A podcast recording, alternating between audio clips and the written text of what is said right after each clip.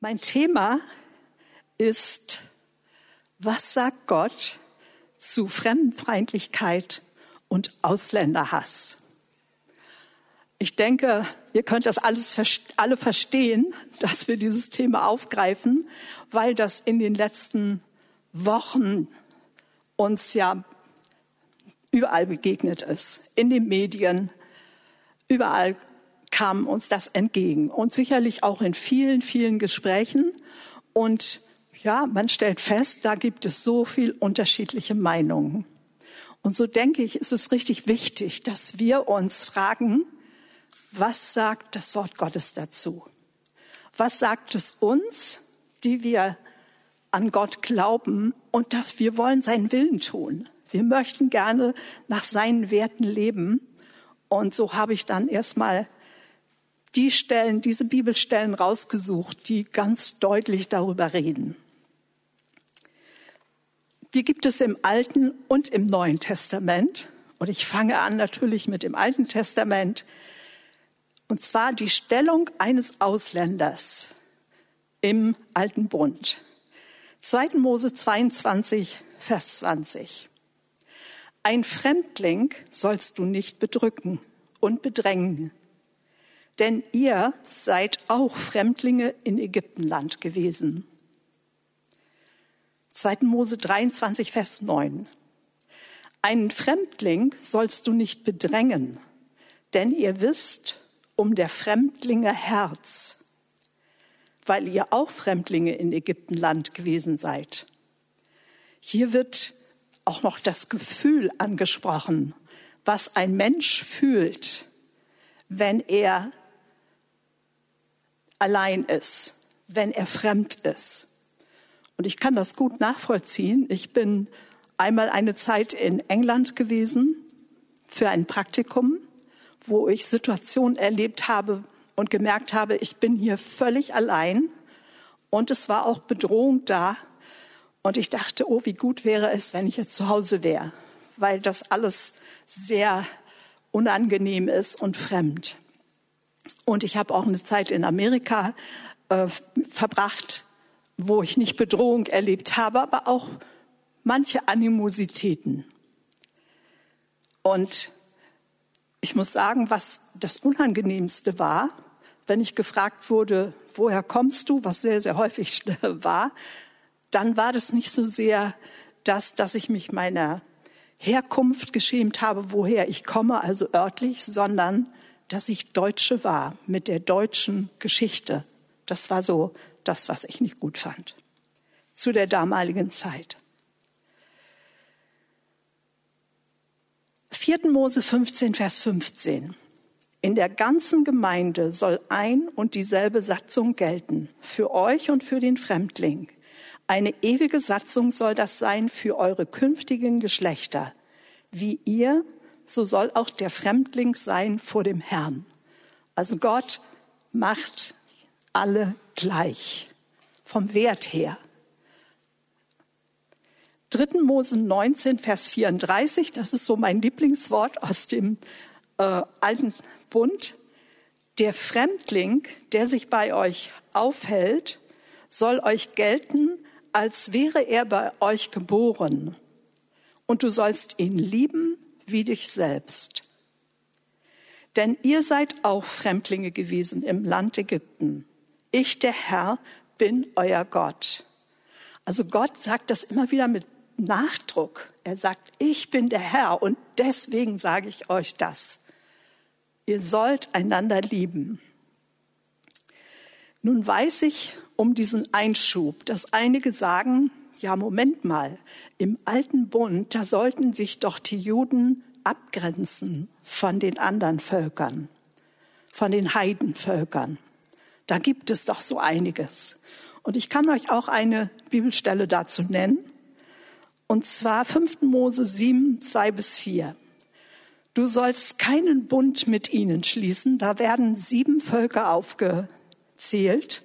Das sind alles Völker, die hinten so ein Iter dran haben, wie Hethiter und so weiter, die Götzendienst betrieben haben, die ihre Kinder dem Moloch geopfert haben oder durchs Feuer gehen lassen haben. Und das war Gott ein Gräuel. Und deswegen hat er gesagt, mit diesen Völkern sollt ihr keine Gemeinschaft haben. Und ich lese diesen Vers weiter vor. Keine Gnade gegen sie sollst du üben. Und du sollst dich nicht mit ihnen verschwägern. Eure Töchter sollt ihr nicht geben ihren Söhnen und ihre Töchter und ihre Töchter sollt ihr nicht nehmen für eure Söhne.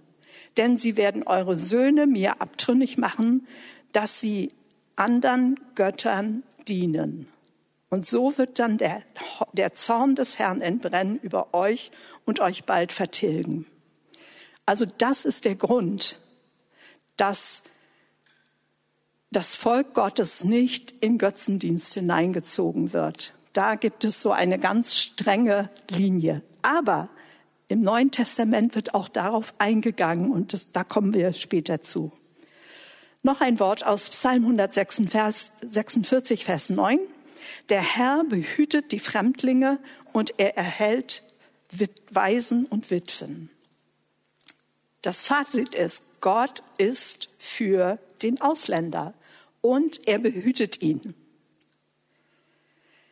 3. Mose 25, Vers 3, nein, 25, Vers 35, da wird über den Auftrag gesprochen, was das Volk Gottes für einen Auftrag gegenüber ihm hat, nämlich, wenn dein Bruder verarmt neben dir und sich nicht mehr halten kann, so sollst du ihm Hilfe leisten, er sei ein Fremdling oder Gast, damit er bei dir leben kann.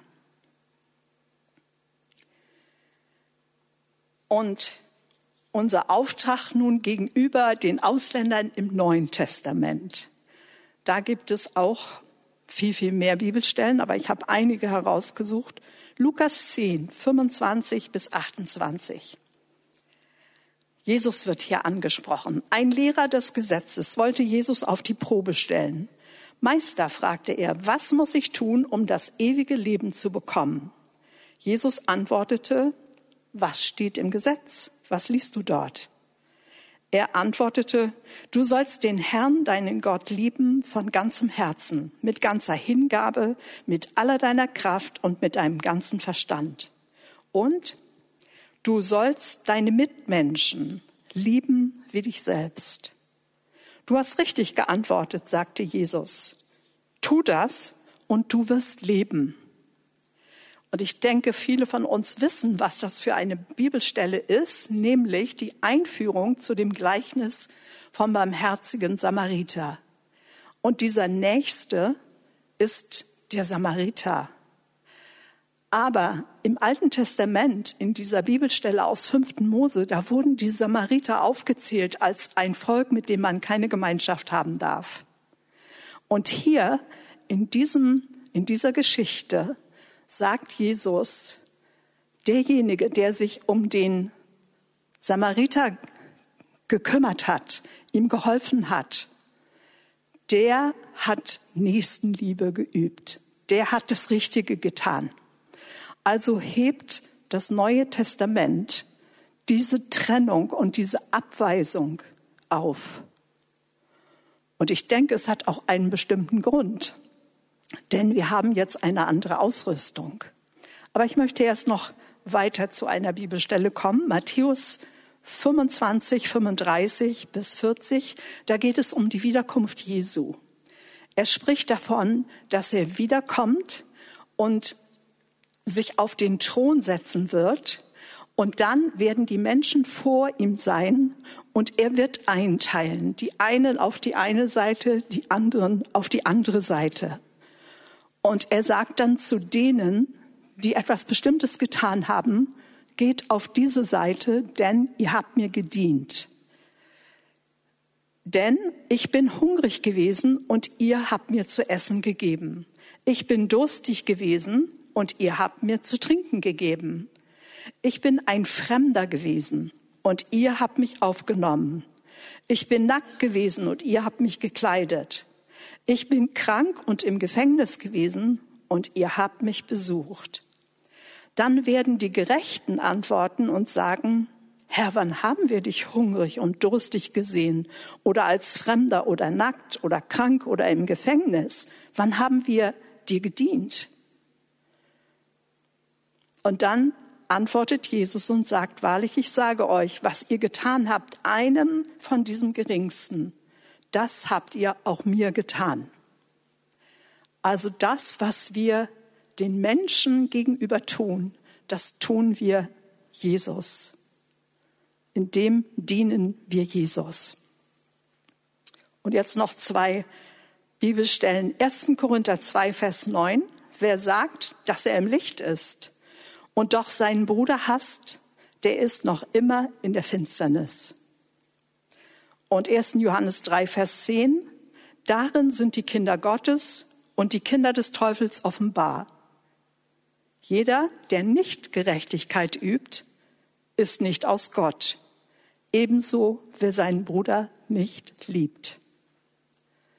Es geht darum, dass wir nicht nur Worte haben, sondern Taten. Dass wir nicht nur sagen, ich liebe dich, sondern dass unsere Taten das ausdrücken. Und unsere Taten folgen ja dem, was in unserem Herzen ist. Und darauf kommt es an. Also dieses, diese Worte, die ich jetzt vorgelesen habe, sind Gottes Wort. Und wir müssen uns wirklich vorstellen, das sagt Gott uns persönlich. Das ist nicht nur so etwas, was wir bejahen sollen, sondern das sagt er zu uns persönlich. Das sind unsere Grundlagen, weil sie dort im Wort stehen und sie sind verbindlich für jeden von uns. Und das Fazit daraus ist, Fremdenfeindlichkeit oder Rassismus ist Hass. Das muss man auch mal so sacken lassen. Ja, das ist etwas, was Gott zuwider ist. Und jetzt lasst uns zu uns selbst kommen, zu unserer Zeit zu unserer Situation. Wir haben ja alle die Demos gesehen und diese, dieser Mord an dem George Floyd, der hat ja was getriggert, was nun weltweit in Gang gekommen ist was auch gut ist, dass es, dass solch eine Reaktion zustande kam. Aber wir als Christen müssen darauf sehen, dass wir nicht gegen etwas sind, sondern wir brauchen eine Haltung, in der wir für etwas sind. Die Regierung, die, sie soll dafür sorgen, dass alle Menschen gemäß dem Grundgesetz geschützt werden und dass sie auch im Frieden miteinander leben können. Das können wir von der Regierung erwarten, sollten wir auch. Sie kann diesen Rahmen schaffen. Aber mehr kann sie auch nicht. Sie kann nicht unsere Herzen bestimmen. Das, was wir denken, was wir fühlen und was wir tun. Sie kann nur diesen Rahmen schaffen. Und das ist, das ist wichtig, ja, dass wir, dass wir das wissen. Wir können nicht Dinge von ihr erwarten, die eigentlich von der Haltung eines Menschen her gefordert werden. Und da kommt wirklich Gott ins Spiel. Er erwartet viel von uns, aber er gibt uns auch die Ausstattung dazu. Es geht um Gerechtigkeit. Und Gerechtigkeit gibt es nicht ohne Gnade.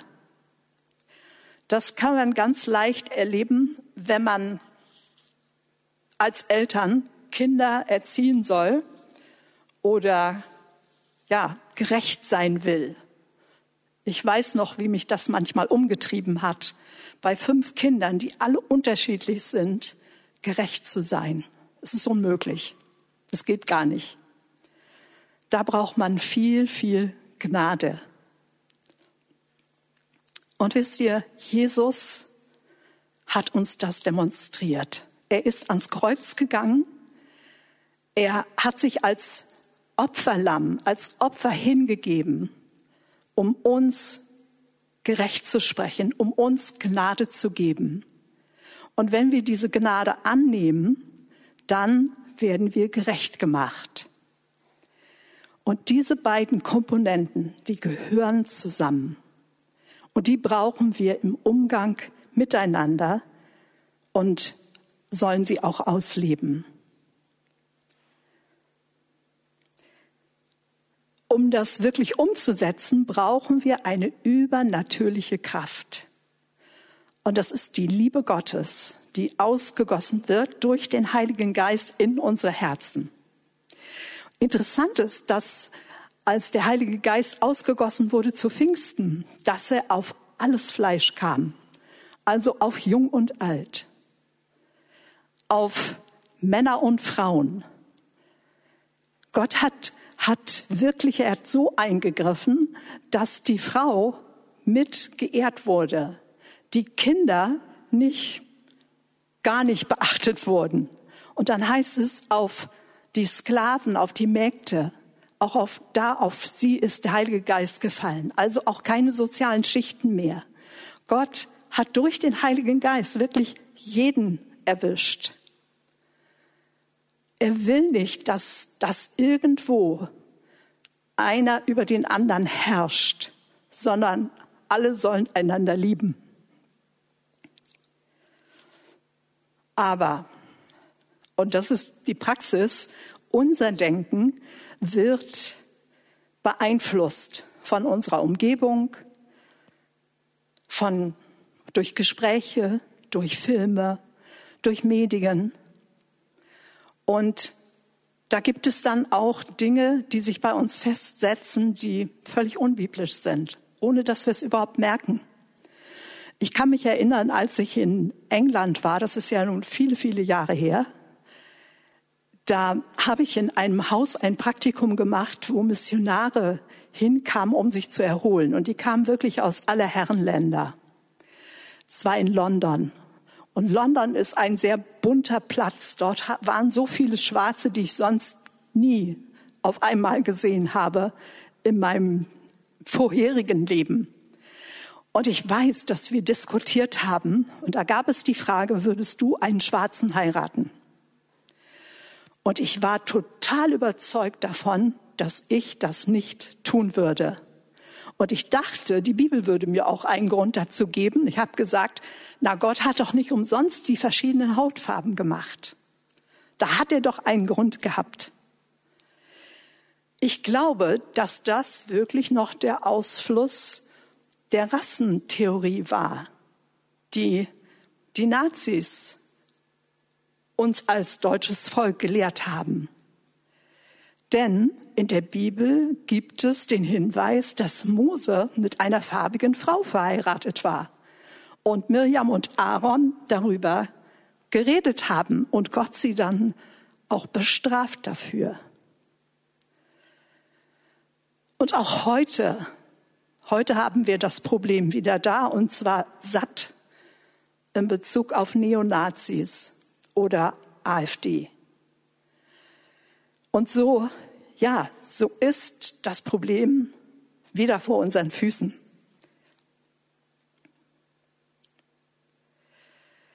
Aber auch Gedankenlosigkeit, mangelhaftes Wissen über andere Kulturen oder einfach Desinteresse kann auch verletzen. Was können wir jetzt als Gemeinde tun? Das ist ja eine ganz praktische Frage.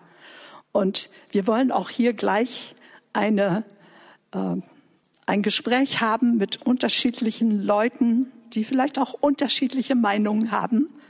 Und dazu wird hier schon was aufgebaut. Ich frage also, was können wir als Gemeinde tun?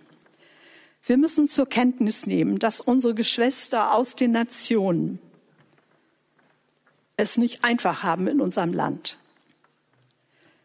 Dass wir hier in unserem Land auch, vielleicht nicht so schlimm wie in Amerika, aber auch Rassenprobleme haben, Fremdenfeindlichkeit. Besonders wenn man durch sein Äußeres durch seine Hautfarbe oder was immer auffällt. Oft sind es dumme Sprüche, Sticheleien, Beleidigung, Misstrauen, vermehrte Kontrollen oder Ungerechtigkeit, die die Betreffenden durchmachen müssen. Was können wir tun als Gemeinde? Wir können aufeinander zugehen und erst einmal Zeit zusammen verbringen.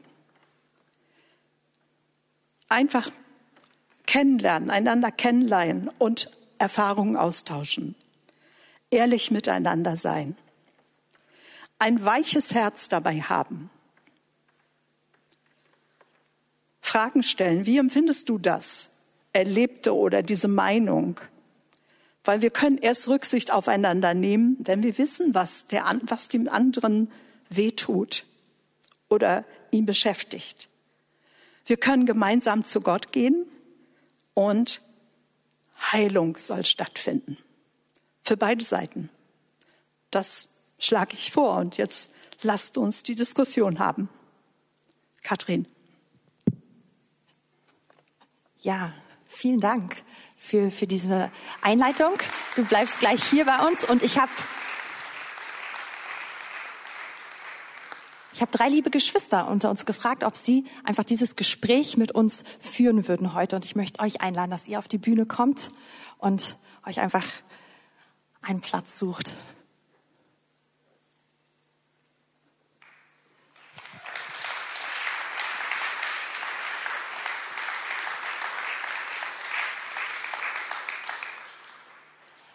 Meine Mutter hat es schon bestens eingeleitet. Ein wichtiger Punkt, den wir tun können, ist ins Gespräch miteinander zu gehen, einander wirklich zuzuhören. Und das wollen wir heute Morgen tun. Wir haben einen begrenzten Zeitraum und wahrscheinlich habt ihr in den letzten Wochen äh, Hunderte oder Tausende von Dokus und von Gesprächsrunden von allem gesehen. Und das schaffen wir niemals in so einer kurzen Zeit all den Informationen gerecht zu werden. Was unser Ziel heute ist, ist einfach zu starten mit einem Austausch und einander zu hören. Und ich freue mich einfach riesig doll, dass ihr heute Morgen hier seid.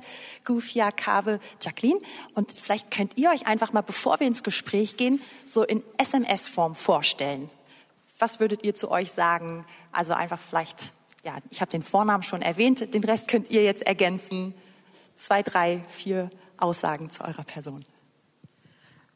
Ja, mein Vornamen habt ihr ja schon gehört. Äh, ich bin Jacqueline. Ich komme ursprünglich aus Kamerun und lebe seit mehr als zehn Jahren in Deutschland und studiere in der Zeit Theologie.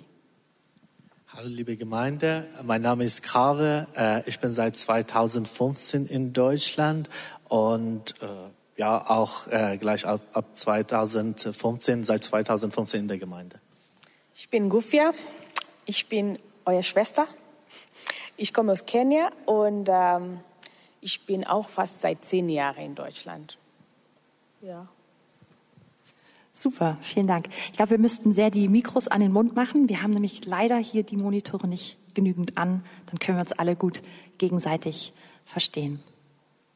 Jetzt habt ihr euch fast mit den Punkten vorgestellt, über die wir schon gesprochen haben in der Vorbereitung, aber dazu später mehr. Wie wir eben schon in der Einleitung gehört haben, der, der Mord an George Floyd, ähm, die Bilder davon, aber dann auch die, die Bilder von, ähm, ja, von Protestaktionen, von Kundgebung, von Solidarität, von Aufschrei für Gerechtigkeit, all das hat uns in den letzten Wochen ja alle begleitet und also ich habe alleine erlebt in meiner Familie, wir haben viel darüber ausgetauscht. Es gab viel ähm, Interesse, aber auch echte Diskussionen dann darüber, wie gehen wir damit um, was bedeutet das und äh, durchaus kontrovers. Jeder hat unterschiedliche Berichte gehört und wir haben, wir haben ausgetauscht. Jetzt eine Frage, Jacqueline, wie ist es dir so ergangen in den letzten Wochen? Was hast du, ja, wie hat dich das bewegt? Auch vielleicht, was hast du gefühlt, als du diese Bilder gesehen hast? Ja, würdest du uns ein bisschen Anteil lassen haben daran? Ja, gerne. Als ich ähm, die Bilder angeschaut habe, äh, ging es mir wirklich schlecht dabei. Also ich habe darüber mit meinem Mann gesprochen. Wir hatten auch zu Hause eine Diskussion darüber und äh, da ist mir eingefallen, dass ich ähm, in meinem Herz einfach auch wütend war irgendwie. Und ich sagte zu ihm, ich weiß, was Gott eigentlich möchte. Er sagt, ich soll Liebe jetzt haben, aber ich empfinde gerade jetzt keine Liebe. Also ich hatte gemischte Gefühle in meinem Herz. Kufia, wie ist dir ergangen? Ja, also es hat mich schockiert, obwohl ich weiß, es ist nicht neu. Seit Jahrzehnten werden schwarze Menschen auf der Straße in Amerika getötet. Ähm, ich habe die Bilder nicht geschaut, ich habe auch dieses Video nicht ge gesehen, aber ich habe die Berichte sehr sorgfältig durchgelesen. Und ähm, ich habe mitgetrauert. Ich habe darüber gebetet und mein Gebet war auch, dass äh, strukturelle Veränderung stattfindet, dass ein Reform da ist, dass die Polizeien auch zu ähm, Verantwortung gezogen werden. Und ja, also ich habe lange darüber nachgedacht und gebetet. Und ich weiß, dass Gott Gerechtigkeit liebt und, ähm, ja, und er interessiert sich auch auf die politische, was hier politisch passiert in der Welt. Und ja, ich dachte, es ist an der Zeit, dass wir auch als Christen mit aufstehen und beten und wirklich ähm, auch gerne sehen wollen, wie die anderen, die benachteiligt werden, auch Gerechtigkeit erleben. Ja. Danke. Wir werden gleich noch ein bisschen mehr auch zu dieser Frage kommen, was bedeutet Rassismus für euch. Aber bevor wir dahin gehen, ich meine, dieser, dieser Vorfall mit dem George Floyd ist ja schon wirklich einfach massiv. Und wenn man das hört und sieht, das geht einem so nah, es macht einen, ja, es, es macht einen sauer. Ähm, jetzt könnte man sagen, das ist weit weg. Das ist die USA, wir sind Deutschland. Ähm, aber traurigerweise weiß ich aus Austausch mit vielen Geschwistern, dass man das nicht so sagen kann, sondern dass man auch viele Erlebnisse ähnlicher Art hier in Deutschland machen kann. Und also bevor wir weiter jetzt auch noch in die Diskussion reingehen, was, was bedeutet oder wie seht ihr Rassismus? Habt ihr ähnliche Erfahrungen von krassem Unrecht und krasser Zurückweisung oder auch vielleicht sogar Bedrohung gemacht? Jacqueline, du, wir haben im, also wir haben natürlich dieses Gespräch auch im Vorfeld haben wir uns unterhalten und du hast, du hast mir von einigen Situationen erzählt. Würdest du da eine oder zwei von mit uns teilen? Also die, die du mir beschrieben hast, die haben mich sehr bewegt. Mhm. Ja, gerne. Ähm, ja, Rassismus, ja, Rassismus habe ich auch schon in Deutschland erlebt. Und ich kann mich daran erinnern, als ich noch in Potsdam studiert hatte, da hatte ich ähm, ähm, auf dem Campus äh, im war das, Golm oder ich weiß nicht mehr. Also es gibt einen Campus dort, was ein bisschen so in einem Schloss ist und dort hatte ich gewohnt und ich hatte in Berlin meinen Job gehabt und es ist spät geworden. Ich wollte zurück nach Hause, also in meinem WG-Zimmer. Und dann war ich am Bahnhof Potsdam und ich dachte mir, okay, es ist zwar spät, mein Bus fährt nicht mehr, aber äh, ich werde ein Taxi nehmen und nach Hause fahren, weil das nicht so weit weg war. Und dann ähm, wusste ich auch schon, wie das hier in Deutschland funktioniert mit Taxi, weil in Kamerun ist es einfach anders. Man steht auf der Straße und ruft ein Taxi und dann sagt man, wo man hin will und dann fährt man dahin. Aber hier habe ich gelernt, dass der erste Taxi ist der, der Taxi, der jetzt als nächster fahren wird. Also dann bin ich zu dem ersten gegangen. Er hat mich einfach ignoriert, nichts gesagt. Zum dritten ähm, wollte ich die Tür aufmachen. Der hat mir mit dem Hand so einen Stopp gegeben. Und der Dritte hat mir sogar auf Englisch gefragt, was machst du denn hier? Warum gehst du nicht mehr nach Hause? Geh zurück, wir fahren nicht mit dir. Also die Worte waren schon äh, hart. Und dann stand ich da, mitten in der Nacht im Bahnhof Potsdam. Ich habe mich nicht getraut, diese Schrecke zu Fuß zu nehmen, obwohl die nicht so lang war, weil da ist auch ein Wald. Und ich dachte, oh, wenn ich jetzt noch nicht mal mit dem Taxi nach Hause fahren darf, was passiert mir, wenn ich dann allein im Dunkeln dadurch laufe? Und da muss ich einfach zurück nach Berlin fahren und bei meiner Cousine übernachten. Aber ähm, er wollte einfach nicht mit mir fahren und wollte, dass ich zurück nach Afrika äh, fliege. Und ähm, das war das allererste Mal, wo ich so direkt mit Rassismus konfrontiert wurde. Das zweite Mal war ähm, ich war auch neu in, in Deutschland und hm, habe so einen Flyer bekommen. Also in Kamerun ist es nicht so mit Flyers und so. Das war für mich was Neues. Ich habe gesehen, es ist ein Gutschein. Ich habe übersetzt. Das war interessant. Und ich sagte, ja, ich gehe dahin. Und dann bin ich mit der S-Bahn hingefahren, die bis zu einer bestimmten ähm, Strecke war alles in Ordnung. Es gab noch Leute da, die so neben mir äh, gesessen haben. Aber ab einer bestimmten Haltestelle äh, sind Leute ausgestiegen und keine neue haben sich hingesetzt. Also wir kennen ja alle hier, wie äh, S-Bahn in, in, in, in Berlin aussieht. Das sind ja diese vier, Vierersitze und die sind und das ist in diese äh, Wagen, wo auch ähm, Platz gibt für Kinderwagen und Fahrräder. Also Und alle, die äh, danach eingestiegen sind, haben sie sich nicht mehr hingesetzt. Also das war, ich saß da und sieben Plätze waren frei, aber die sind alle äh, stehen geblieben. Am Anfang habe ich das nicht verstanden. Ähm, dann sind wir in Marzahn angekommen, weil dieses ähm, Einkaufszentrum war in Marzahn. Und dann bin ich ausgestiegen und ich war in diesem Einkaufszentrum. In meinen Gutschein wollte mich keiner bedienen. Ähm, es gab diese Glücksrad. Man sollte sich anstellen, was ich gemacht habe, wo ich dann dran war, das zu machen. Es hat sie einfach mir ein Zeichen gegeben und gesagt, nein, das darfst du nicht. Okay, also ich dürfte eigentlich in diesem Einkaufszentrum nichts kaufen. Es wurde überall, wo ich hinging, wurde ich einfach abgewiesen. Okay, dann habe ich verstanden, äh, hier kannst du nichts. Und ich bin zurück nach, nach Hause gefahren. Als ich darüber mit meinem Bruder gesprochen habe und er mich gefragt hat, wo warst du denn? Da habe ich ihm gesagt, das war, ich habe ihm den Flyer gezeigt und er, oh, Marzahn.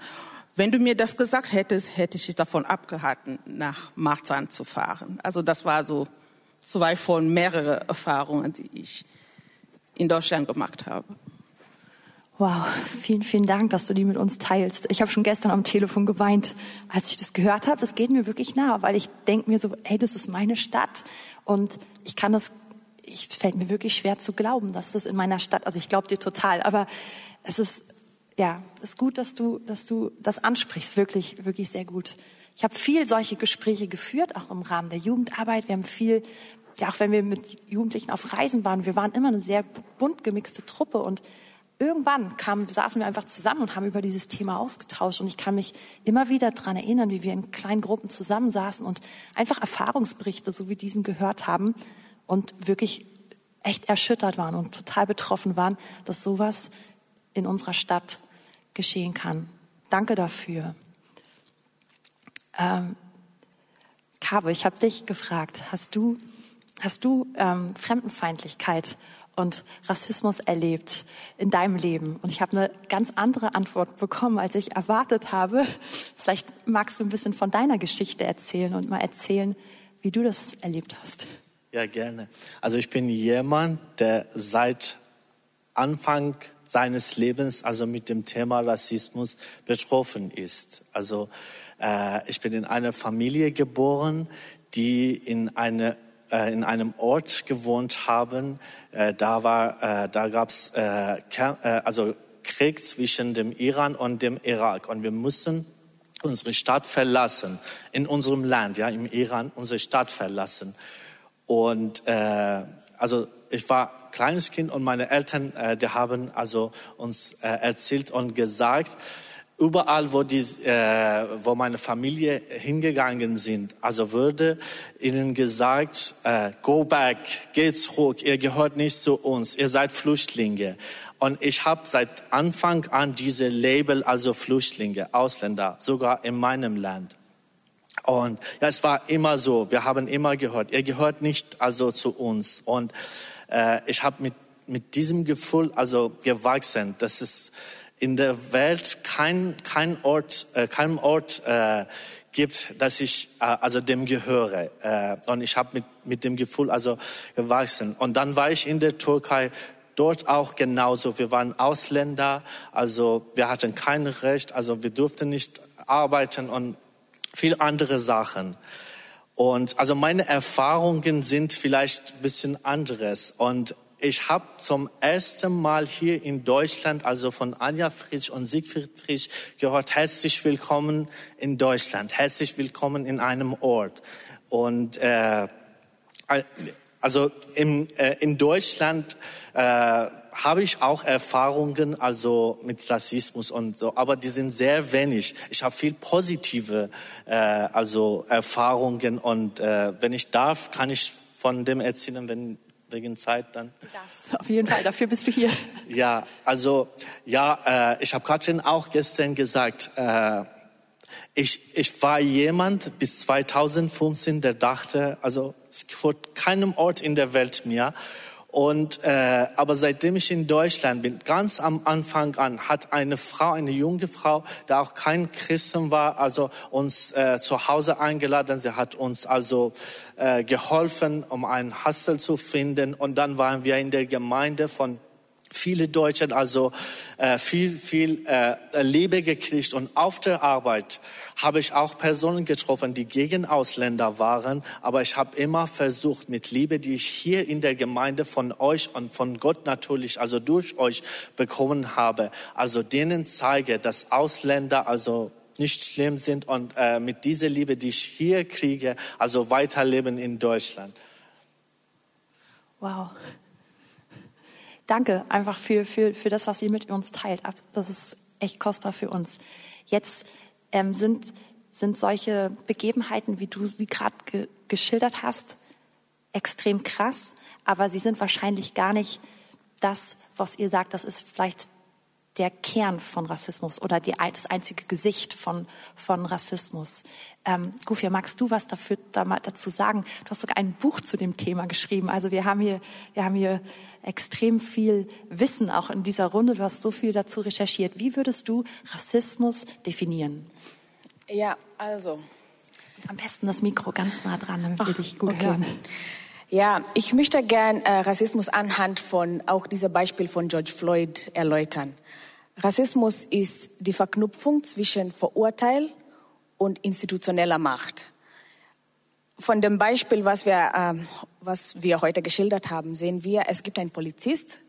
Die Polizei ist eine Behörde, repräsentiert eine Institution, wo ähm, diese Institution ist mit Macht, mit Autorität ausgestattet, kann Dinge durchziehen, durchsetzen und dann haben wir eine Gruppe von Menschen. Wir haben zum Beispiel eine weiße männliche Person, der eine, der eine, in einer Gesellschaft lebt. Wir reden jetzt von der US. Erstmal als diese, ich benutze dieses Beispiel. Und äh, in dieser Be Gesellschaft gibt, gibt es eine Verteilung von welche Menschen sind wertvoll, welche andere sind nicht. Und diese, diese Menschen, die ähm, zum Beispiel mit Vorteile ausgestattet sind, kulturell, sozial, wirtschaftlich, haben Privilegien. Und das, dadurch haben wir eine, eine, eine Sozial Sozialschicht. Also es gibt eine Gruppe, die privilegiert ist und eine andere, die benachteiligt ist. Wenn wir beide verknüpfen, dass diese Macht durchsetzt diese Beleidigungen oder diese Verurteil, dann findet etwas statt, was erlebbar ist, was etwas mit jemand macht. Ja, also die Verknüpfung von Verurteil und Macht ist die ähm, quasi, das ist eine Beschreibung von was Rassismus ist. Und ähm, ja, ich weiß nicht, ob ich meine Beispiele dann bringen darf oder das reicht. Dürfen wir gleich so. darauf zurückkommen? Und noch ja, vor, kurz vorher vielleicht Jacqueline, wie würdest du Rassismus beschreiben? Für mich ähm, fängt Rassismus an, wo wir eine Bewertung reinbringen in eine Sache. Also sobald ich dann denke, ich stehe höher oder kleiner als eine Person, dann ähm, ähm, habe ich schon in mir ein Problem. Und für mich, ähm, dadurch, dass wir Menschen sind, von Gott geschaffen worden sind, haben wir vor, sind wir vor ihm alle wertvoll. Und wenn ich schon davon ausgehe, dass ich mehr kann oder mehr bin oder mehr Fähigkeiten habe als eine andere Person, die anders aussieht als mich, das betrachte ich schon als Rassismus, weil ich die Bewertung reinbringe. Und die brauchen wir eigentlich nicht als Kinder Gottes. Ja, und magst du mal starten, wie sieht sowas im Alltag aus? Wir haben so bestimmte Bilder von das könnte Rassismus sein, aber ich glaube, das, es ist viel, viel größer. Wo erlebt man das noch im Alltag? Genau, im Alltag. Ähm, es ist mir zum Beispiel gestern passiert, dass wir äh, eingeladen waren für, bei einem Brunch, ja, und da haben wir uns einfach unterhalten. Und die beiden Männer, die am Tisch saßen, haben sich über das, das Bild von einer afrikanischen Gemeinde unterhalten. Und dann sagt der, es war also ein, einer aus Afrika und der andere aus Europa, ja. Und dann sagte der aus Europa, ähm, ich war in einer afrikanischen Gemeinde, aber die kam mir sehr westlich vor, weil alles so gut organisiert war und alles so äh, ordentlich war und so weiter. Und der andere hat dann gefragt, also bedeutet afrikanische Gemeinde gleich und Ordnung und nicht äh, Das kam schon eine Bewertung da rein. Die Person hat das nicht gleich mit Bewertung gemeint, aber für mich, wie es bei mir ankommt, ist es schon so, ach so, das heißt, die europäische oder deutsche Gemeinde sind dann besser und was afrikanische Gemeinde angeht, äh, soll man immer noch Kaho da finden. Und da ist für mich schon eine Bewertung drin und die soll Englisch nicht sein. Oder ähm, ein zweites Beispiel könnte sein, dass ich ähm, ähm, mich, ich bekomme öfter die Frage gestellt, mein Deutsch ist auch nicht perfekt, ich bin jeden Tag am Lernen, aber dann bekomme ich die Frage gestellt, wo hast du so gut Deutsch gelernt? Wie hast du so gut Deutsch gelernt? Und ich, hey, Deutsch ist eine Sprache, die man lernen kann, so wie Griechisch, Hebräisch. Also ähm, ich habe die Fähigkeit, die Sprache zu lernen wie alle andere Sprache. Wie es bei mir ankommt, es ist so, Englisch glaube ich nicht, dass du die Fähigkeit hast, diese Sprache, diese Sprache zu lernen. Es ist so eine, es ist so schwierig. Also ich habe hab ich gelernt. Punkt. Und das ist schon diese Bewertung da drin. Ähm, die ich höre. Die Frage an sich ist jetzt nicht schlecht, ja, aber äh, stellt euch vor, dass ich das schon seit mehr als zehn Jahren äh, regelmäßig höre und irgendwann kann ich das einfach nicht mehr hören. Danke. Gufia, möchtest du das ergänzen, jetzt in, da hineingehen? Wo erlebst ja. du Rassismus also, im Alltag? Ja, als ich nach Deutschland kam, habe ich eigentlich mich mit dem Thema zum allerersten Mal beschäftigt, äh, weil ich gemerkt habe, es gibt Dinge, die auf mich zugedruckt wurden, die nicht mit mir zu tun hatten und ich habe nicht verstanden. Ich habe nicht verstanden, was das mit mir zu tun hatte. Warum soll ich beleidigt werden, wenn jemand ein bestimmtes Wort macht, sagt? Oder warum werde ich anders behandelt? Oder es gibt Dinge, die nicht sagbar sind. Einfach durch Benehmungen hat man das Gefühl, da ist ein Unterschied gemacht worden. Und äh, dadurch habe ich die Motivation bekommen, ähm, das wissenschaftlich zu untersuchen, weil das mich wirklich interessiert hat. Ich liebe es, Dinge erstmal zu verstehen, so dass ich das klären kann, ordnen kann und so weiter. Und ähm, ich war sehr überrascht zu lernen, dass äh, Rassen wurden ausgedacht. Also natürlich sehen wir alle unterschiedlich aus und so weiter. Aber die Idee, dass wir biologisch unterschiedlich sind und dass wir in eine Rangordnung organisiert werden können, das war total neu für mich. Also ich habe in mein ganzes, ich habe lange studiert und ich wusste das nicht. Und dann habe ich auch gelernt, dass das eine koloniale, eine europäische Projekt war von England, Deutschland, von Darwin, ja. Deutschland hat Blumenbach gehabt, äh, Frankreich hat Gobineau gehabt. Also es gab Gelder, die reingeflossen sind, um diese Forschung zu machen, um diese Unterschiede zu etablieren und sie quasi als eine wissenschaftliche Wahrheit oder Fakt darzustellen. Und dann habe ich angefangen zu verstehen, ja, also da haben sie zum Beispiel weiße Männer als Oberste gestellt, diejenigen, die klug sind, diejenigen, die äh, zivilisiert sind, die eigentlich die Fähigkeit haben, quasi alles zu übernehmen. Also das war auch in der Zeit, wo die unterschiedlichen Mächte nach koloniale, kolonial, kolonial Länder, also Kolon, Kolonien gesucht haben, ja. Und das war quasi eine Rechtfertigung, warum sie eigentlich in der Lage waren, über diese anderen zu herrschen. Und ähm, Zweitens war die weiße Frauen und sie waren nicht gleichgestellt wie weiße Männer. Und dann kamen die anderen Menschen nach Hautfarben und schwarze Menschen wurden am untersten gestellt.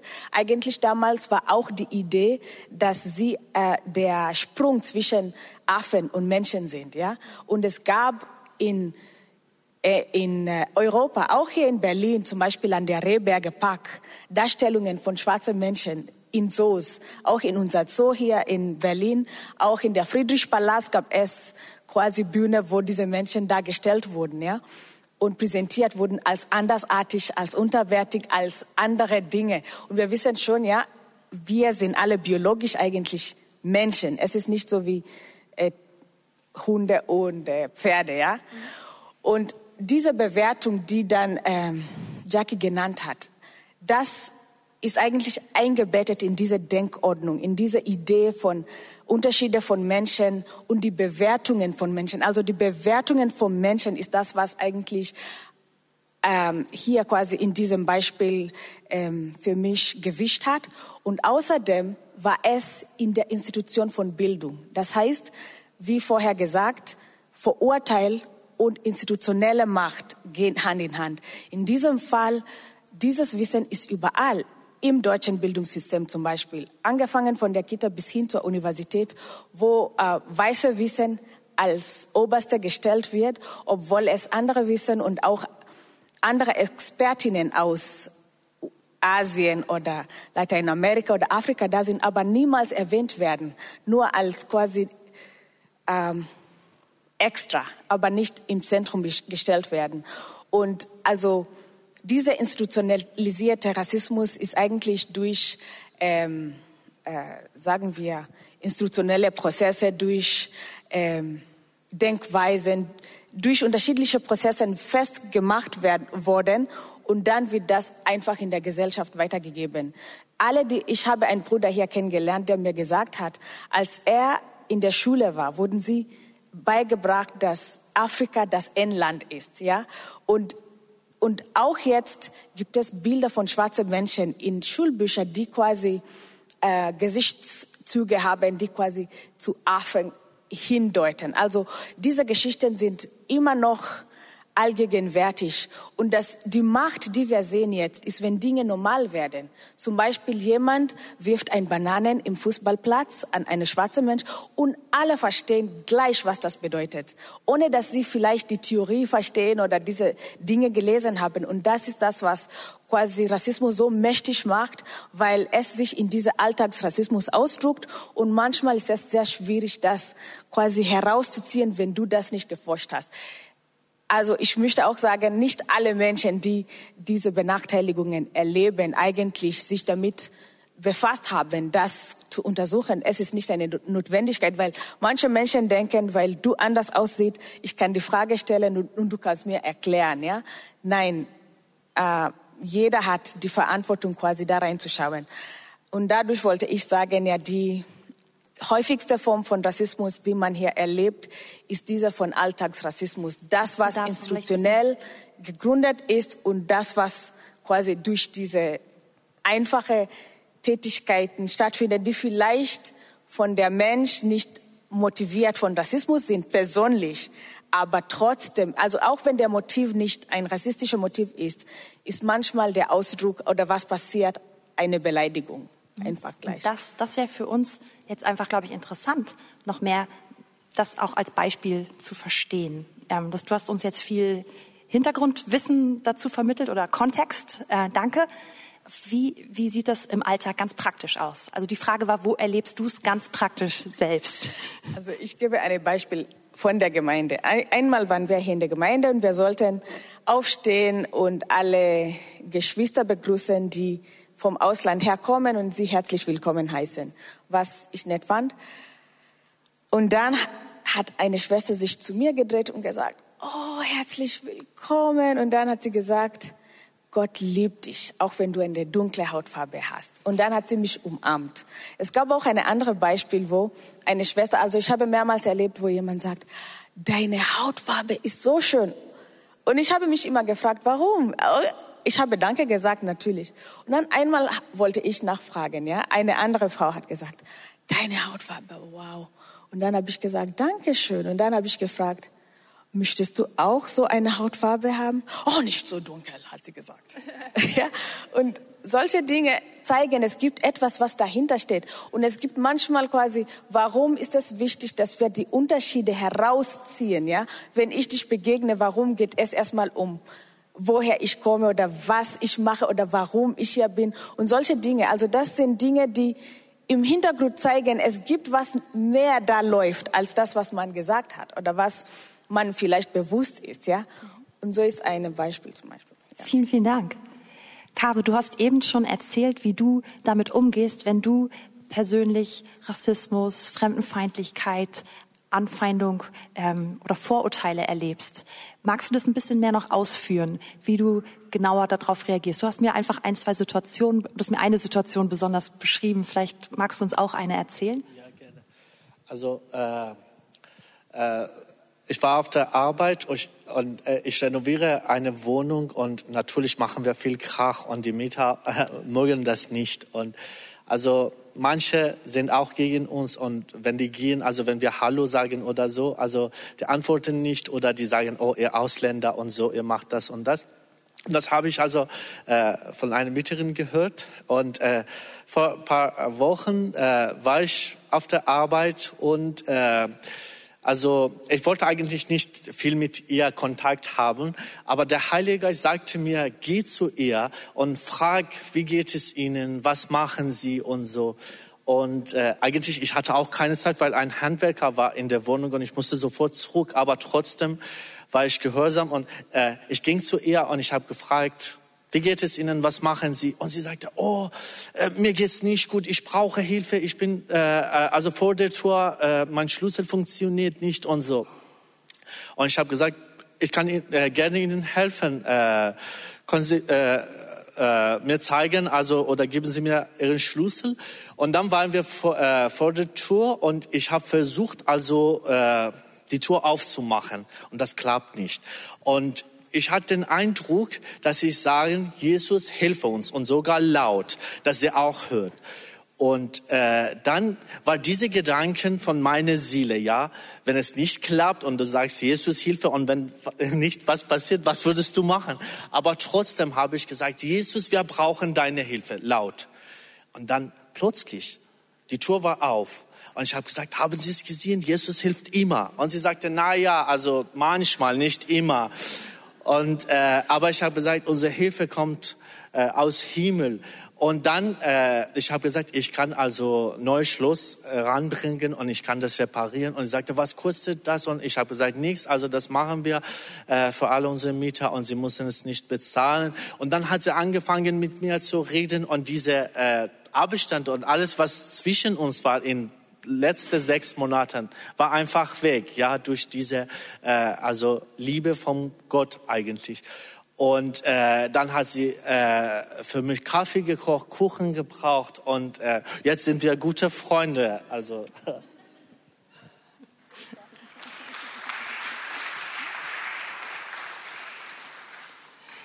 Jacqueline, wie gehst du ähm, mit dem um, wenn du so Zurückweisung erlebst, wenn du Ablehnung, wenn du Fremdenfeindlichkeit, Rassismus erlebst? Was, wie, wie schaffst du das, irgendwie dein Herz auch einfach ja wieder so zu bekommen, dass es nicht voller Groll ist oder ja, wie, wie gehst du damit um? Ich kann mir vorstellen, wir haben jetzt viel gehört, was man so alles erleben kann und wie das so den ganzen Alltag durchziehen kann. Was ist deine Reaktion darauf?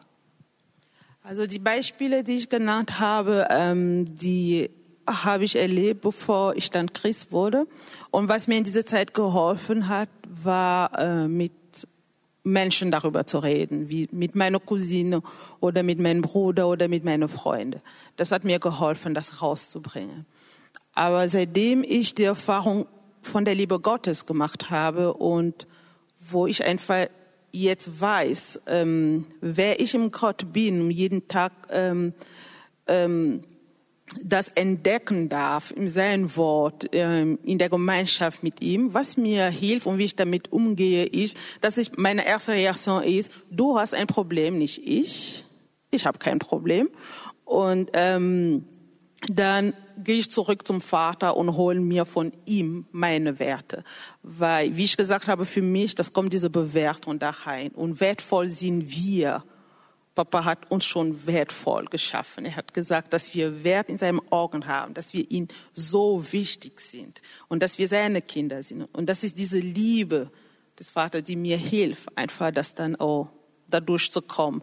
Ähm, ich habe mich nie entschieden, mich damit zu arrangieren oder einfach zu sagen, oh, ist es so, ähm, du kannst das so machen, es ist mir egal. Egal ist es mir nie gewesen.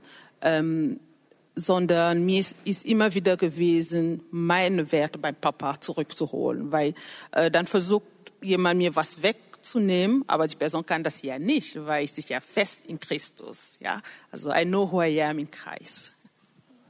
Amen. Amen.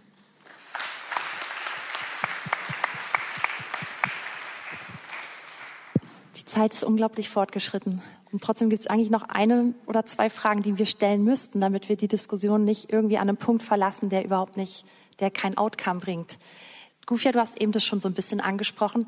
Du erlebst es ähm, auch hier in der Gemeinde hast du einfach ja eine bestimmte Form von von Rassismus oder auch von großer Unaufmerksamkeit erlebt, die lieblos die Lieblosigkeit ausdrückt. Und ich möchte echt dafür gerne noch mal kurz Raum geben, dass wir lernen können, dass wir lernen können, ähm, was sind Dinge, die ihr häufig erlebt habt und die euch betroffen machen und gleich verbunden mit der Frage, wie, was, was kann, was kann man da besser machen?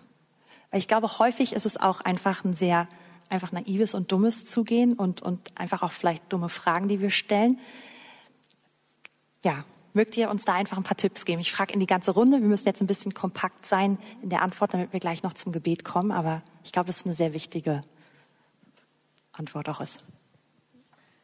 Ja, also ich äh, denke an Römer 12, Vers 2, wo die Bibel sagt, dass wir unsere Gedanken, Gedanken erneuern sollen. Und wir sollen nicht unsere Welt anpassen, die Gedankenweisen und so weiter. Und wie Christa schon vorher in, in ihrem Predigt äh, schon dargestellt hat oder gesagt hat, sind wir geprägt von unserer Welt, sind wir geprägt von Denkweisen, die wir vielleicht auch ohne Absicht angenommen haben, haben als Wahrheit und wir kennen vielleicht auch noch keine andere Wahrheit. Und ich glaube, mit der Hilfe des Heiligen Geistes können wir unser Herzen von dem Herr bringen und sagen, Herr, überprüfe mich, zeig mir, wo ich Vorurteile habe gegenüber nicht nur schwarzen Menschen. Es gibt unterschiedliche Formen von Rassismus, antimuslimischer Rassismus, wo wir Vorurteile gegen solch, äh, Muslimen haben oder Menschen, äh, die auf der Straße leben und so weiter, dass wir ihn fragen, was möchtest du in mir verändern? Ich glaube, da ist, wo die Veränderung anfängt. Es geht nicht um nur Behavior Change, ich werde netter, ich werde dich umarmen und lächeln. Wir brauchen eine innerliche Veränderung und wir brauchen auch eine Offenbarung, was verändert werden soll. Und das ist vielleicht für mich ein Kern, ja. Ja, ähm, die Frage war, wie wir das in der Gemeinde erleben, ja. was können wir ändern? Okay. Sei ehrlich. Ich bin ehrlich. Äh, das fängt mit meinen Haaren an, ja. Ich, ich weiß, dass ihr meine Haare, also die meisten, sehr spannend findet. Aber ich erlebe hier in meiner Gemeinde, dass Menschen sich dies einfach erlauben, ja, meine Haare ja. anzufassen. da kommt ein Amen. oh, wie schön. Und, ah, wie hast du deine Haare heute? Und, also, ähm, das, ich glaube, das macht man beim kleinen Kinder und ich mache das auch nicht bei den Kindern, die ich nicht kenne. Und das ist einfach sehr unangenehm. Oh, egal wie faszinierend ihr meine Haare findet, bitte nicht anfassen. Und äh, das Zweite ist hier, wie kann man das auch konkret äh, umsetzen? Das andere sind diese 5000 Fragen, die hintereinander immer gefragt werden. Und zum Schluss habe ich das Gefühl, dass die letzte Frage sein wird, wann fliegst du zurück nach Kamerun? Also woher kommst du? Wie heißt du? Was machst du? Wie bist du hier gekommen? Wie hast du Deutsch gelernt? Und so weiter. Die Fragen an sich haben kein Problem. Ja, Die sind jetzt nicht schlecht. Aber stellt euch vor, ich bin seit mehr als zehn Jahren in Deutschland und diese Frage höre ich in dieser Reihenfolge seit jetzt fast zehn Jahren. Und irgendwann kommen die hunderte Personen, wo ich kein Geduld mehr habe und da habe ich keine Lust mehr, mir die Frage anzuhören. Also konkret, wie kann man das ändern? Bitte stellt nicht die tausend Fragen auf einmal, als würdet ihr die Person nie wieder sehen, sondern eine Frage kann man schon stellen, aber im Gespräch kommen auch Antworten auf Fragen, die man hat. Man kann vielleicht über das Essen aus seinem Heimatland reden und dann kommt das, ja, in Kamerun essen wir das. Ah, dann weiß man, die Person kommt aus Kamerun, ohne die Fragen gestellt zu haben. Äh, mir passiert manchmal, dass ich auf Seminare bin und dann haben wir die Pause, die 30 Minuten dauert und ich bekomme innerhalb 30 Minuten von keine Ahnung, wie viele Menschen diese Fragen gestellt in der Richt in dieser Reihenfolge. Und äh, wenn ich schon das zweimal erlebe in diese 30 Minuten, dann ziehe ich mich einfach zurück, äh, weil ich keine Lust habe, die Frage tausendmal zu, zu beantworten. Also für mich konkret, was mir helfen würde, ist einfach, mich kennenzulernen, mich ähm, Beziehung aufzubauen. Und die Beziehung braucht einfach Zeit. Ähm, keine Angst zu haben, dass wir die Person nicht mehr nächsten Mal sehen werden. Auch wenn das passiert, ist es auch nicht schlimm. Nur Bäume treffen sich nicht, sagt man in Kamerun. Aber die Menschen treffen sich immer, weil wir in Bewegung sind. Das heißt, irgendwo werden wir uns wieder treffen und dann kann das Gespräch weitergehen. Also die Haare bitte nicht und die tausend Fragen auch nicht. Also das ist konkret jetzt hier in meiner Gemeindefamilie. Danke für eure Ehrlichkeit. Kabe, was denkst du, was kann man machen, um, um echtes Interesse anzu, auszudrücken und, und auch Menschen, die, die vielleicht, ja, die neu ankommen, eventuell auch aus einer anderen Kultur, um ihnen zu zeigen, ich bin offen. Hast du einen Tipp für uns oder aus, aus deiner Erfahrung heraus? Wenn ich dich jetzt überrumpel, sag auch einfach nein und dann ist auch in Ordnung. Ich, äh, also ich möchte darüber sprechen, also dass ihr also als äh, deutsches Volk nicht äh, schlechtes Gefühl habt, dass ihr äh, immer also äh, negative Punkte habt. Ich möchte äh, über positive Punkte von euch auch reden. Also äh, man kann von zwei Aspekten äh, das sehen: als Christen, Gemeinden und als normal, also als äh, Welt, also die Nicht-Christen in Deutschland, ja. Also äh, das, äh, was ich in letzter Wochen, also äh, das hat äh, mich viel äh, beschäftigt. Äh, wir, also das Rassismus ist nicht nur gegen zum Beispiel Schwarzen, sondern also wir als Iraner, also die Iraner kennen das sehr gut. Wir haben auch viel Flüchtlinge im Iran aus Afghanistan und ich denke, die Iran, das kann ich äh, also so sagen. Also vielleicht ist Rassismus viel mehr im Iran äh, wie in Deutschland. Äh, wir haben viel also schlecht äh, gehört über Afghaner im Iran äh, zum Beispiel. Aber hier in, äh, äh, nach dieser äh, äh, also in letzten zwei, drei Wochen in Amerika was passiert ist. Die Regierung vom Iran hat immer gegen Amerika was gesagt und die machen das, die sind also Rassisten und die sind gegen Schwarzen, obwohl sie im Iran viel gegen Afghaner und andere Länder gemacht haben und auch sogar gegen Iraner. Wir zum Beispiel äh, haben das, äh, diese Erfahrungen. Aber was ich also gut äh, gefunden habe, was Frau Merkel gesagt hat, äh, ich habe von einem, äh, von einem äh, türkischen Radio diesen Satz gehört, das übersetze. Also Frau Merkel hat gesagt, wir müssen vor unserer Tour erstmal fegen. Ja, wir haben das Problem selbst in unserem Land. Und das ist gut, was ich bei euch finde. Leben in Wahrheit. Ja, wenn man in Wahrheit lebt, wenn man weiß, dass man eine äh, Schwäche hat, wenn man weiß, dass man eine Fehler hat oder was äh, muss etwas gemacht werden, das ist erster Schritt dass man also kann mit Hoffnung äh, nach Zukunft sehen. Und ihr macht das gut, also die Regierung, ihr Deutsche, das ist vorbildlich. Aber meine, äh, also mein Land und meine Regierung, die sagen, wir machen alles perfekt, wir brauchen es. Und die sagen also, in Amerika ist so schlimm oder in Deutschland. Und ich denke, das ist gut, dass ihr jetzt das gemacht habt und äh, also Menschen von verschiedenen Nationen das gesagt haben. Das ist guter Anfang und dadurch kann man also sich verbessern, ja. Und ich denke, äh, äh, das ist jetzt anfangen und wir können weiterhin auch also äh, das weitermachen, damit wir unsere Kulturen also äh, mehr kennenlernen. Ja, vielleicht also in meiner Kultur oder wie du es gesagt hast, also sind manche Fragen nicht gut und man fragt das. Und wenn wir so ein Kulturkaffee haben, vielleicht in der Gemeinde nach Corona-Krise und alles, ja, so ein Kulturkaffee, ja, damit wir uns treffen und über unsere Kultur äh, reden, wäre, ich denke, super gut. Danke, danke. Ihr dürft gerne nach vorne kommen. Ich danke euch dafür, dass ihr uns heute echt länger Zeit gegeben habt. Wir wollen diesen Sonntag nicht vorbeigehen lassen, ohne viel von dem jetzt aufzugreifen, was ihr gesagt habt. Das, Kave, du hast es gut ausgedrückt, das ist nur ein Start. Das war nur ein Gespräch. Aber ich hoffe, dass es etwas ist, was wir mitnehmen, wo wir lernen, hineinzuwachsen in die Kultur des Himmels, wo wir lernen, dieses Thema mehr zu bewegen, mehr sensibler zu sein. Und wir haben drei Fragen vorbereitet. Und wir möchten euch jetzt bitten, in den nächsten drei, vier, fünf Minuten. Wir haben die Band hier, die uns einfach noch so ein bisschen instrumental begleiten wird. Diese Fragen, dass jeder von uns diese Frage dem Herrn selber stellt, als Reaktion heute auf diesen Gottesdienst. Das ist unser Abschluss. Und die erste Frage, die du dem Herrn stellen kannst, und das, ähm, glaube ich, kommt viel, äh, da, da findet ihr einiges wieder von dem, was Jacqueline gesagt hat. Ich glaube, wenn Gufia mehr Zeit gehabt hätte, hätte sie auch noch mehr in die Richtung geredet, dass die Frage ist, Herr, was denkst du über meine Hautfarbe und meine Herkunft? Weil das Wichtige ist, dass wir wissen, dass wir unsere Identität in Gott haben und dass du ganz da, wo du bist, für dich fragst, Herr, was sagst du zu meiner Hautfarbe? Was sagst du zu meiner Herkunft? Und die zweite Frage, ich weiß nicht, ob wir sie gleich noch an der Wand haben werden. Ah, das, da sind sie jetzt da. Gibt es Dinge in meinem Herzen bezüglich Rassismus, die dir nicht gefallen? Und natürlich, die du verändern möchtest, ja? Und dass du den Herrn ganz offen für dich fragst. Und das ist dieses Kehren vor der eigenen Tür.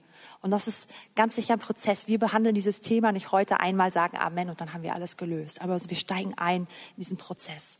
Und die dritte Frage, Herr, wie möchtest du mein Leben gebrauchen, um die Kultur des Himmels in meine Umgebung zu bringen, um einen Unterschied zu machen, um das, was Gufi am Anfang gesagt hat, Gott liebt Gerechtigkeit und er möchte Dinge verändern auf allen Ebenen. Dass wir fragen, Herr, was ist mein Anteil? Und ich würde euch alle einladen, dass wir diese drei Fragen jetzt als Abschluss nehmen, dass wir nicht sagen, das war interessant, das war irgendwie gut, sondern dass wir es jetzt persönlich machen mit diesen drei Fragen als Abschluss uns einfach so in etwa drei, vier, fünf Minuten nehmen, wenn du magst, ja, einfach in eine Haltung des Gebets jetzt zu gehen, ganz persönlich vor dem Herrn.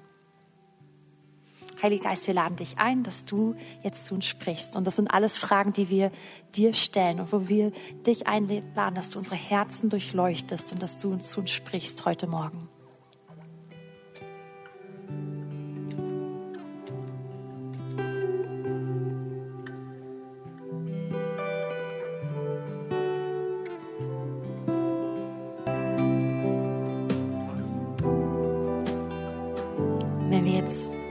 Zum Ende des Gottesdienstes kommen, würde ich meine Mutter bitten, dass du einfach noch mit uns betest, dass du auch auf das, was wir gehört haben, einfach mit einem Gebet für uns gemeinsam dich zum Mund machst, reagierst.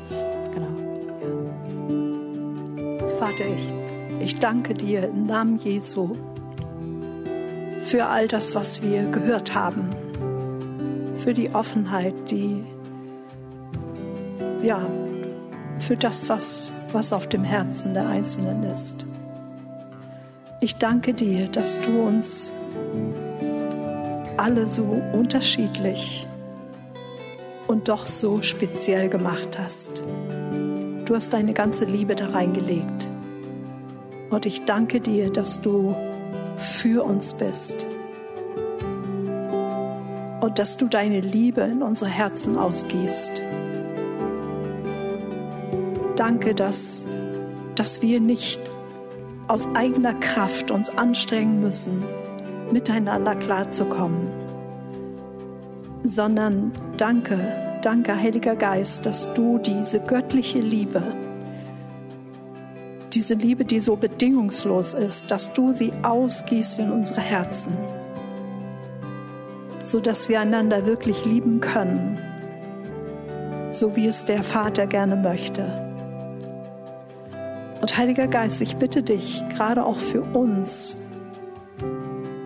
die Deutschen, dass du uns die blinden Flecken zeigst, wo wir einfach gedankenlos sind oder ignorant. Komm und öffne uns die inneren Augen, sodass wir auch wirklich von Herz zu Herz reden können, miteinander umgehen können und so ein Platz werden, wo Familie wirklich in dem Sinne gelebt wird, wie du es möchtest. Du hast uns zu Brüdern und Schwestern, zu Geschwistern gemacht. Und ich danke dir, dass du uns auch hilfst, so miteinander umzugehen. Danke, Herr. Danke, Herr, dass deine Liebe das ist, was uns hilft und was uns heilt. Amen. Ich möchte euch nochmal ganz, ganz herzlich danken. Wir haben jetzt einfach nur Ausschnitte hören können und wie es eben schon anklang, ist ganz sicher ein Dialog, der weitergeführt werden muss und wo ich mich auch schon darauf freue, ein, ein nächstes, vielleicht auch ganz anderes Format zu haben. Du hast eben schon eins vorgeschlagen. Ähm, ja, danke, dass ihr euer Herz auch mit uns geteilt habt. Und ja, danke, dass ihr uns Gnade gegeben habt heute mit der Zeit. Ähm, ich möchte euch segnen, dass ihr eine richtig gute Woche habt und dass wir erleben, wie wir auch gerade an dieser Stelle, ähm, wie der Herr uns verändert, unsere Herzen verändert, immer mehr uns in sein Bild verändert, uns lehrt, in seiner Liebe zu leben. Und ja, ich wünsche uns, dass wir gemeinsam erleben, wie wir einen Unterschied auch in unserer Stadt, in unserem Land machen.